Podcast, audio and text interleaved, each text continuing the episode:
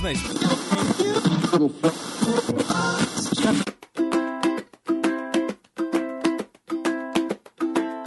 Saudações quadrinísticas, pessoal. Aqui é Milton Cabona e venho aqui falar que a equipe do seu podcast favorito está de férias. Sim, de merecidas férias. Estamos recarregando as baterias para a temporada 2022 mas o Perdido na Estante não vai parar. Nós e alguns amigos da pesada preparamos uma série de indicações para vocês curtirem aí nas férias de vocês ou nos trabalhos de vocês, aí vocês se organizam. E enquanto vocês esperam o nosso retorno, aproveitem essas dicas, bons descansos, coloque a leitura de vocês em dias e as séries também e nos ouvimos em fevereiro. Até lá, pessoal!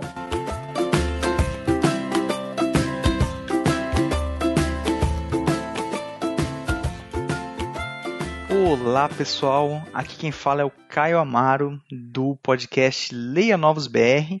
Né? Se vocês não me conhecem, né? Estou sempre lá com a Carol Vidal, organizando a nossa livraria.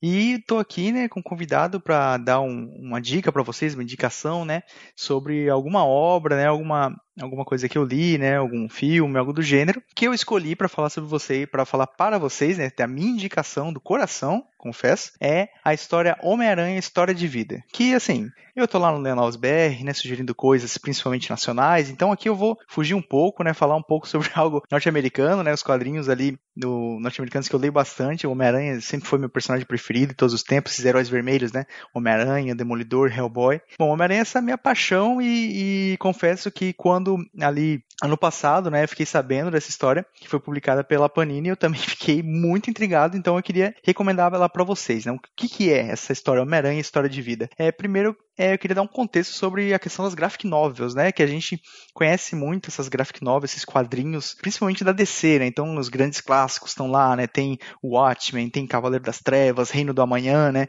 Que são essas histórias que pegam os personagens já conhecidos, Liga da Justiça, Superman, Batman, e põem eles num universo alternativo, assim, ah, deixa esse autor ter a liberdade de contar a história dele. Se ele vai matar ou não o personagem, não importa. Né? Ele quer fazer uma história boa daquele personagem. E a Marvel, ela não tem tantas histórias, pelo menos famosas, né, desse quesito de graphic novels, né? Porque ela geralmente incorpora esses, quando ela traz algum autor famoso, ela faz a pessoa escrever alguma história, a história grande que é incorporada naquela trajetória, naquela saga do personagem, né? Esse, essa história Homem-Aranha, história de vida, ela, ela foge um pouco, ela entra mais nesse conceito mais antigo ali de graphic novel, né? Ela é como se fosse um universo paralelo que deram pro autor e falaram assim, cara, escreve a história que tu quiser desse personagem, não importa quem vai morrer, quem vai viver, faz aí a sua história contando sobre esse personagem. E o que é muito legal, né? Muito bom porque sempre serve, é um quadrinho que sempre acaba servindo como porta de entrada, né? A pessoa não precisa saber tudo do personagem para ler ou coisa do gênero. Então, quem escreveu? Quem escreveu foi o Chip Zdarsky, Zadarsky, alguma coisa assim, o sobrenome dele, que já é um autor que, é, principalmente nesses últimos anos, cara, o cara tá crescendo bastante, ele já escreveu essa história do Homem-Aranha, pegou depois e começou a escrever uma run do Demolidor, que é muito bem elogiada, já escreveu a historinha do Batman, tem uma publicação autoral dele que é o Sex Criminals, então o cara tá bem em pauta hoje em dia, e eu conheci ele a partir desse HQ, e eu sou, adoro já o jeito que ele escreve por causa dessa HQ, e quem desenhou é o Mark Bagley. Mark Bagley ele já é uma figurinha carimbada na Marvel, assim, ele ficou conhecido principalmente por desenhar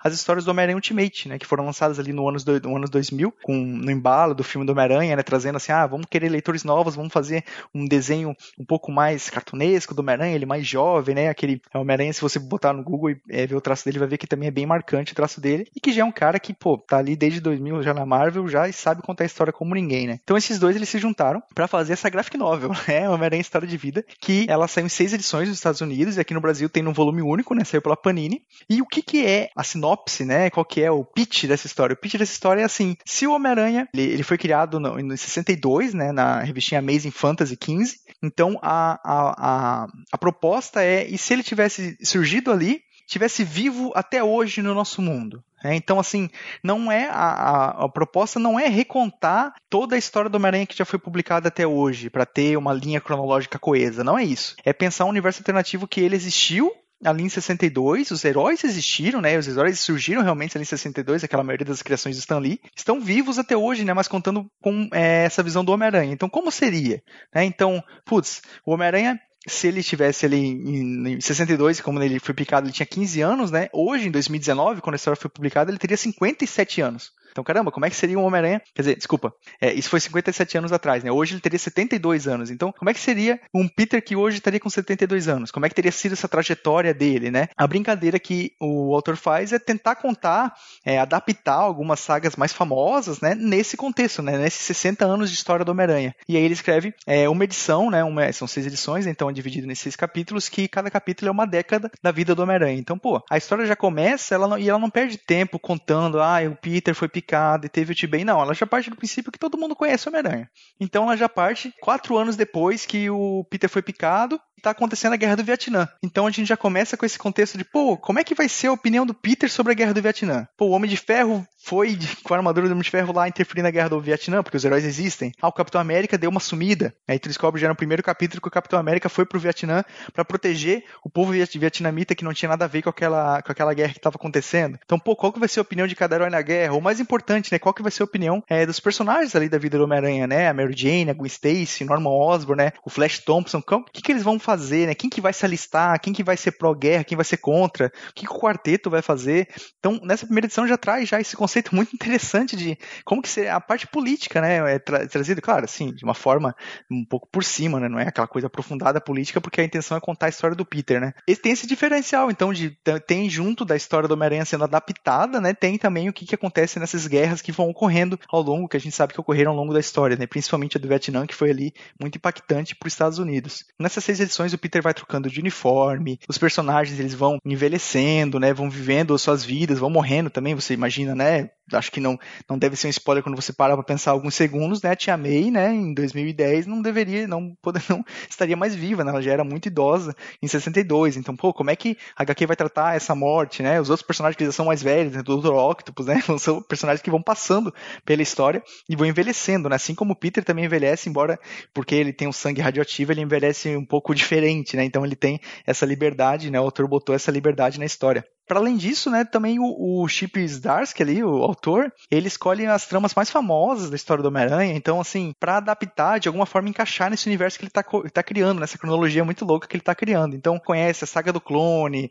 a saga do uniforme negro, né, que o Venom, a última caçada do Craven, ele vai dando um jeito de encaixar isso nessas décadas, né? Então, pô, é um exercício criativo muito legal, tanto de, de tu pensar como tu faria, de, ou de tu ler a história que está sendo escrita ali. E, cara, a meu ver, ela acerta muito porque ela fala muito sobre isso de legado, né? Tipo, porque a gente tem, ah, você vai ler a história do Homem-Aranha, vai ler ali uma cinco, cinco capítulos, termina por ali. E como essa história vai contando a partir das décadas, ela vai falando sobre essas consequências, né? Não só o que ela fala muito bem sobre o que, que é ser o Homem-Aranha, o que, que é ser super-herói, mas ela traz muito essa questão do poder e da responsabilidade, né? O grande ensinamento do Tio Ben, né? Grandes poderes com grandes responsabilidades. Porque quando tu tem uma história que tá falando de 60 anos, tu vai finalmente poder falar sobre consequências. Poder falar sobre uma escolha que o Peter fez em 60 que repercutiu nos anos 2000. Tu vai poder falar, conseguir abordar esse tema, assim como o tema amizade, qual amizade perdurou, como que a família, como que esse, ah, o Peter tratou a família ao longo desses anos, o que que ficou, o que não ficou, né?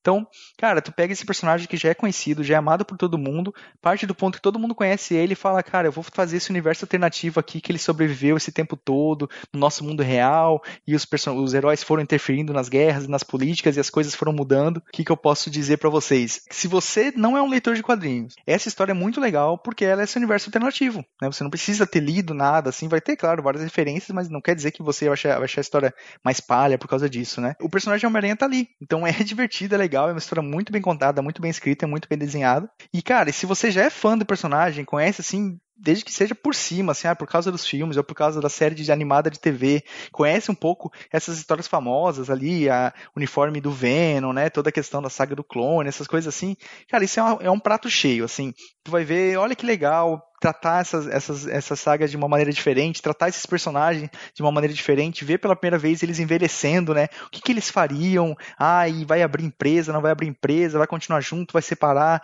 Cara, é um exercício de criatividade muito legal.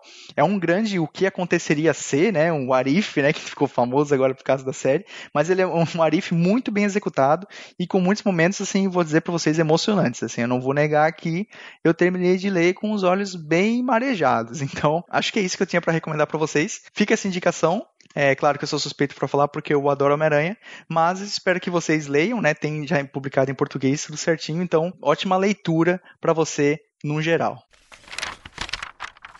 Esse episódio que você ouviu agora foi graças ao Amaury Silva Lima Filho e outras pessoas que contribuem com a gente lá no Catarse e no PicPay. Apoie também você, o Leitor Cabuloso.